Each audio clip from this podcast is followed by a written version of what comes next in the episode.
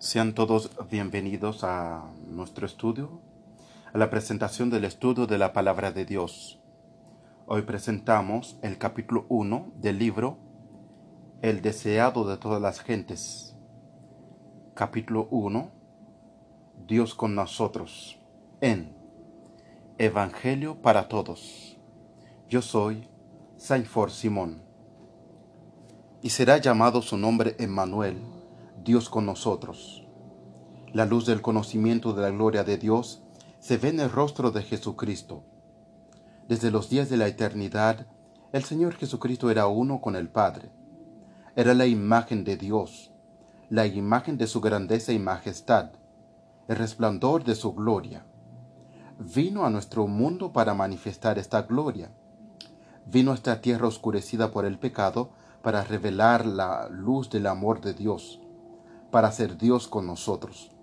Por lo tanto, fue profetizado de él, y será llamado su nombre, Emmanuel.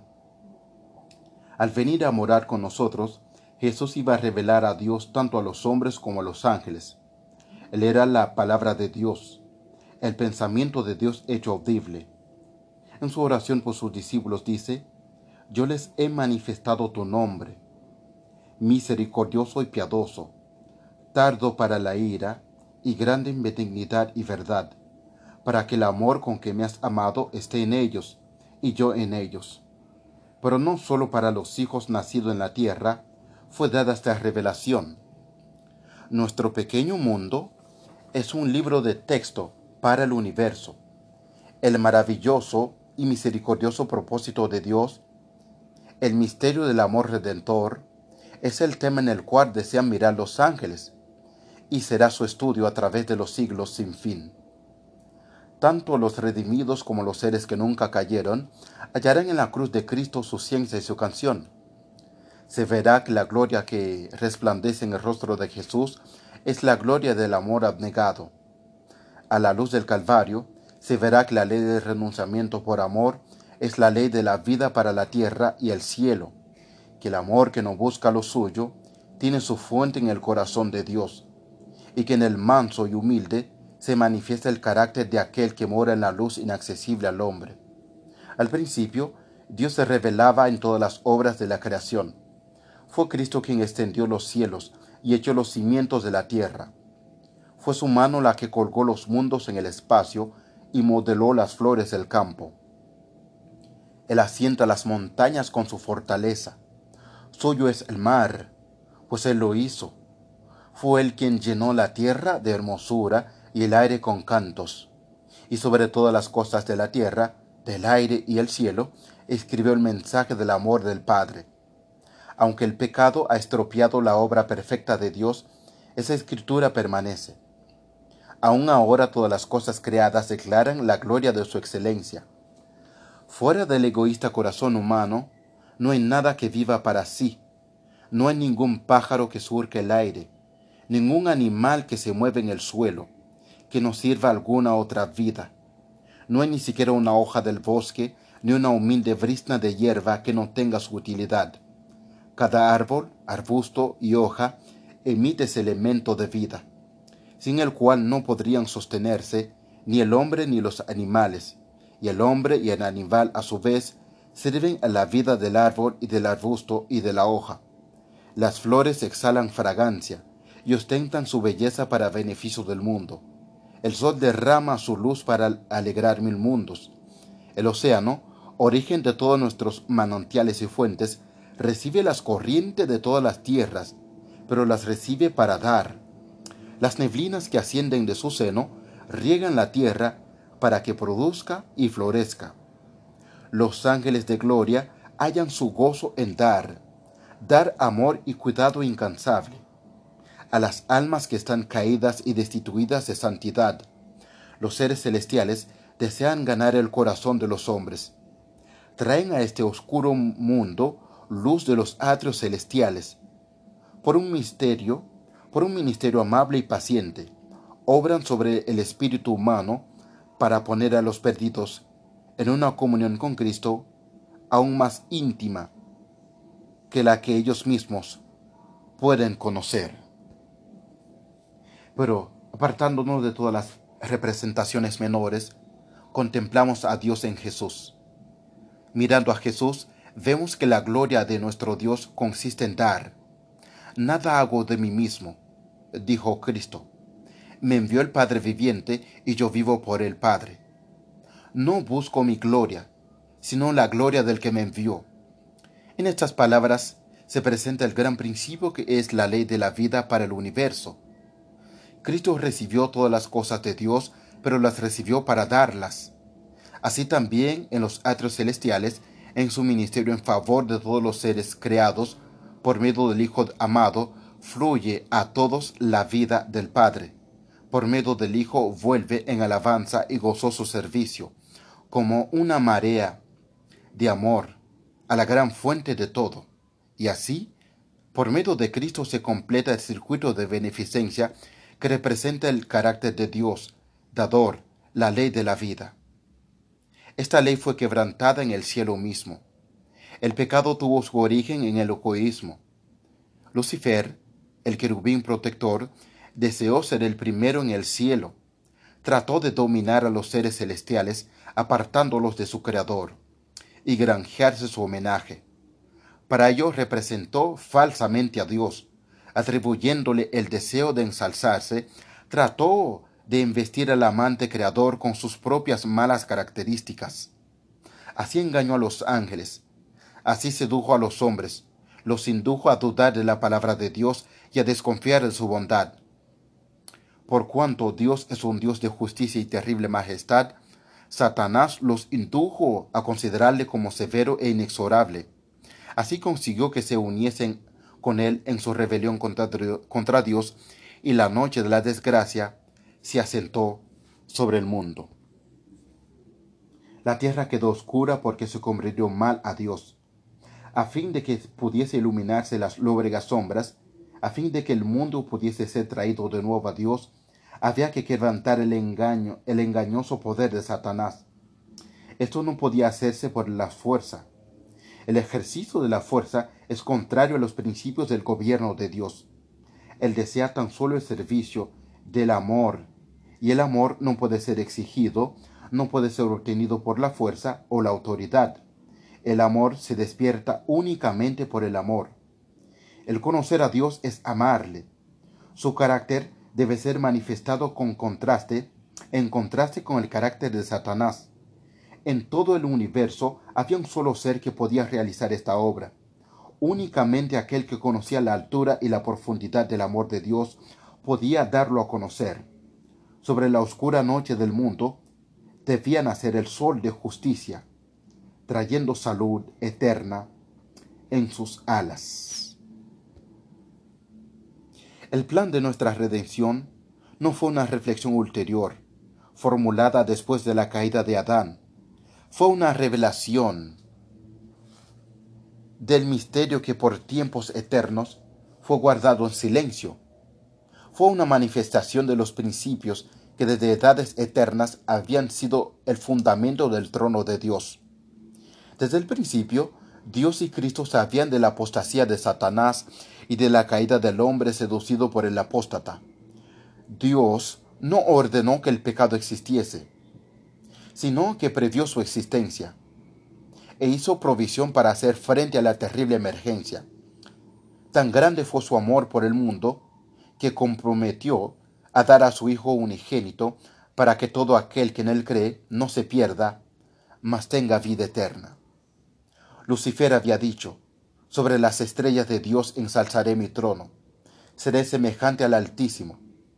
Pero Cristo, existiendo en forma de Dios, no estimó el ser igual a Dios como cosa a que debía aferrarse, sino que se desprendió de ella, tomando antes la forma de un siervo, siendo hecho en semejanza de los hombres. Este fue un sacrificio voluntario. Jesús podría haber permanecido al lado del Padre, podría haber conservado la gloria del cielo y el homenaje de los ángeles, pero prefirió devolver el cetro a las manos del Padre y bajar del trono del universo a fin de traer luz a los que estaban en tinieblas y vida a los que perecían. Así que hace dos mil años se oyó en el cielo una voz de significado misterioso que, partiendo del trono de Dios, decía, He aquí yo vengo.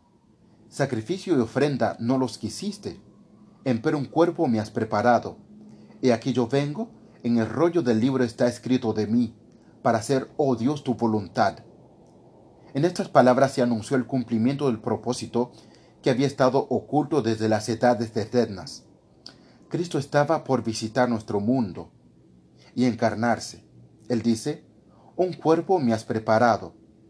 Si hubiera aparecido con la gloria que tenía con el Padre antes que el mundo fuera, no podríamos haber soportado la luz de su presencia.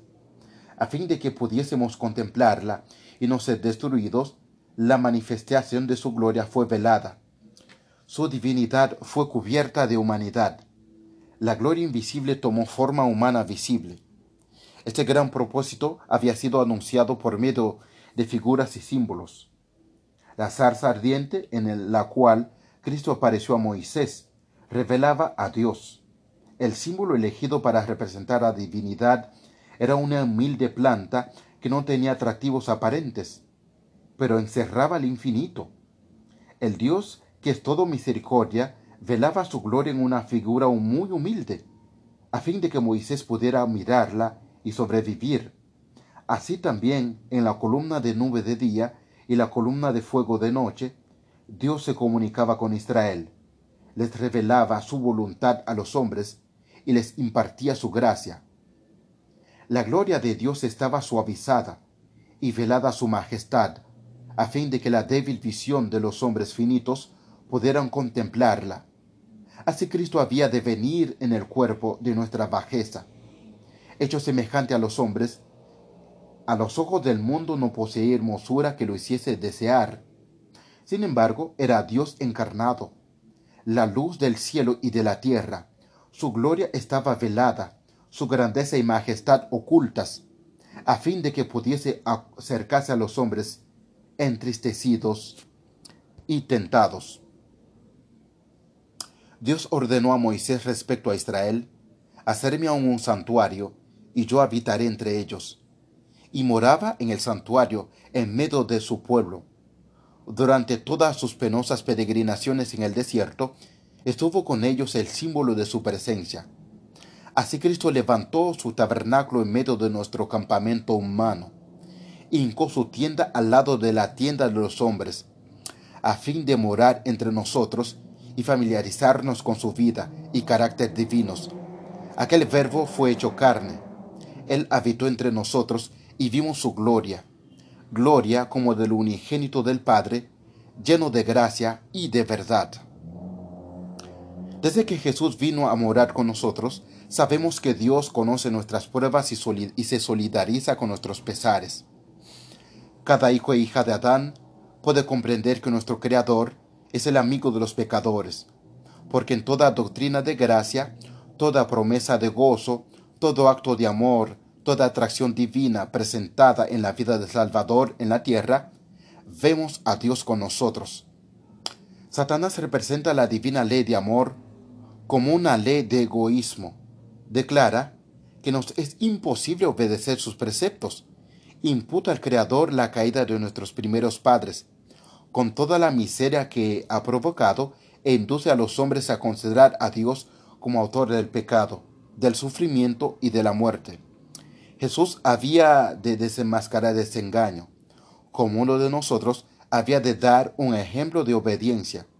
Para esto tomó sobre sí nuestra naturaleza y pasó por nuestras vicisitudes, por lo cual convenía que en todo fuese semejante a sus hermanos. Si tuviésemos que soportar algo que Jesús no soportó, en este detalle Satanás representaría el poder de Dios como insuficiente para nosotros. Por lo tanto, Jesús fue tentado en todo punto, así como nosotros. Soportó toda prueba a la cual estemos sujetos, y no ejerció en favor suyo poder alguno que no nos sea ofrecido generosamente. Cada hombre, como hombre, hizo frente a la tentación y venció en la fuerza que Dios le daba. Él dice, me complazco en hacer tu voluntad, oh Dios mío, y tu ley está en medio de mi corazón mientras andaba haciendo bien y sanando todos los oprimidos de Satanás.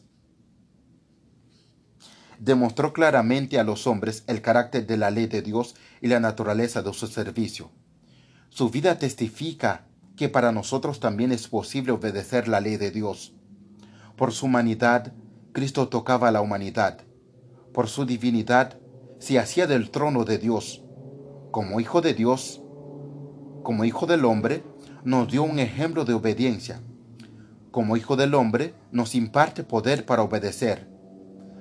Fue Cristo quien habló a Moisés desde la zarza del monte Horeb, diciendo, Yo soy el que soy. Así dirás a los hijos de Israel, Yo soy, me ha enviado a vosotros. Tal era la garantía de la liberación de Israel. Asimismo, cuando vino en semejanza de los hombres, se declaró el Yo soy. El niño de Belén, el manso y humilde Salvador, es Dios manifestado en carne y a nosotros nos dice, yo soy el buen pastor, yo soy el pan vivo, yo soy el camino y la verdad y la vida. Toda potestad me es dada en el cielo y en la tierra. Yo soy la seguridad de toda promesa. Yo soy, no tengáis miedo.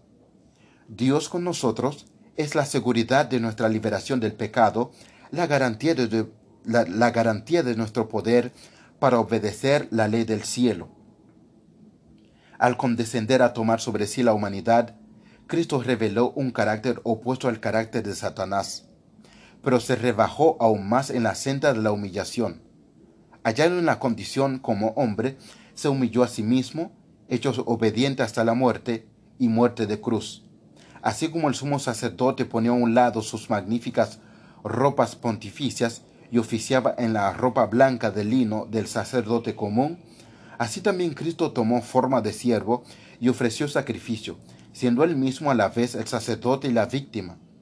El herido fue por nuestras rebeliones, molido por nuestros pecados, el castigo de nuestra paz sobre él.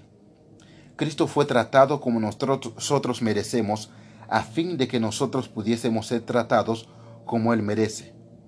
Fue condenado por nuestros pecados, en los que no había participado, a fin de que nosotros pudiésemos ser justificados por su justicia, en la cual no habíamos participado. Él sufrió la muerte nuestra, a fin de que pudiésemos recibir la suya. Por su llaga fuimos nosotros curados. Por su vida y su muerte, Cristo logró aún más que restaurar lo que el pecado había arruinado. Era el propósito de Satanás conseguir una eterna separación entre Dios y el hombre. Pero Cristo pero en Cristo llegamos a ser más íntimamente unidos a Dios que si nunca hubiésemos pecado. Al tomar nuestra naturaleza, el Salvador se vinculó con la humanidad por un vínculo que nunca ha de romperse. A través de las edades eternas, queda ligado con nosotros.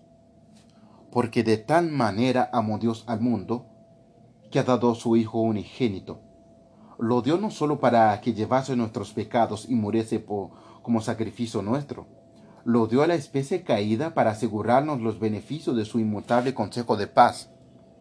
Dios dio a su Hijo unigénito para llegar a ser miembro de la familia humana y retuviese para siempre la naturaleza humana. Tal es la garantía de Dios, de que Dios cumplirá su promesa. Un niño nos es nacido, hijo nos es dado, y el principado sobre su hombro. Dios adoptó la naturaleza humana en la persona de su Hijo y la llevó al más alto cielo. Es el Hijo del Hombre quien comparte el trono del universo. Es el Hijo del Hombre cuyo nombre será llamado admirable, consejero, Dios fuerte, Padre eterno, príncipe de paz. El yo soy es el mediador entre Dios y la humanidad, que pone su mano sobre ambos el que es santo, inocente, limpio, apartado de los pecadores, no se avergüenza de llamarnos hermanos. En Cristo, la familia de la tierra y la familia del cielo están ligadas. Cristo glorificado es nuestro hermano. El cielo está incorporado en la humanidad y la humanidad envuelta en el seno del amor infinito. Acerca de su pueblo Dios dice, serán como piedras de una diadema, relumbrando sobre la tierra, porque cuán grande es su bondad y cuán grande es su hermosura. La exaltación de los redimidos será un testimonio eterno de la misericordia de Dios. En los siglos venideros, revelará la soberana riqueza de su gracia en su bondad para con nosotros en Jesucristo, a fin de que sea dado a conocer a los potestades y las autoridades en las regiones celestiales. La multiforme sabiduría de Dios, de conformidad con el propósito eterno que se había propuesto en Cristo Jesús, Señor nuestro. Por medio de la obra redentora de Cristo, el gobierno de Dios queda justificado. El Omnipotente es dado a conocer como el Dios de amor. Las acusaciones de Satanás quedan refutadas y su carácter desenmascarado. La rebelión no podrá nunca volverse a levantar. El pecado no podrá nunca volver a entrar en el universo. A través de las edades eternas, todos estarán seguros contra la apostasía. Por el sacrificio negado del amor, los habitantes de la tierra y del cielo quedarán ligados a su Creador con vínculos de unión indisoluble. La obra de la redención estará completa. Donde el pecado abundó, sobreabundó la gracia de Dios. La tierra misma, el campo que Satanás reclama como suyo, ha de quedar no solo redimida, sino exaltada. Nuestro pequeño mundo, que es bajo la maldición del pecado, la única mancha oscura de su gloriosa creación, será honrada por encima de todos los demás mundos en el universo de Dios. Aquí, donde el Hijo del Hombre habitó en forma humana, donde el Rey de Gloria vivió, sufrió y murió, aquí, cuando renueve todas las cosas, estará el tabernáculo de Dios con nosotros. Morará con ellos, y ellos serán su pueblo, y el mismo Dios será con ellos. Y a través de las edades eternas, sin fin, mientras los redimidos anden en la luz del Señor, le alabarán por su don inefable. Emmanuel, Dios con nosotros. Este capítulo está basado en los siguientes eh, capítulos de la Biblia. Salmo 65, 6 y Salmo 95, 5. Juan 8, 28 y 6, 57. Juan 8, 50 Juan 7 y 18, Malaquías 4, 2, Romanos 16, 25, Juan 3, 16, Isaías 14, versículo 13 y 14, Filipenses capítulo 12, versículos 6 y 7, Hebreos 10, 5 y 7, Filipenses 3, 21, Éxodo.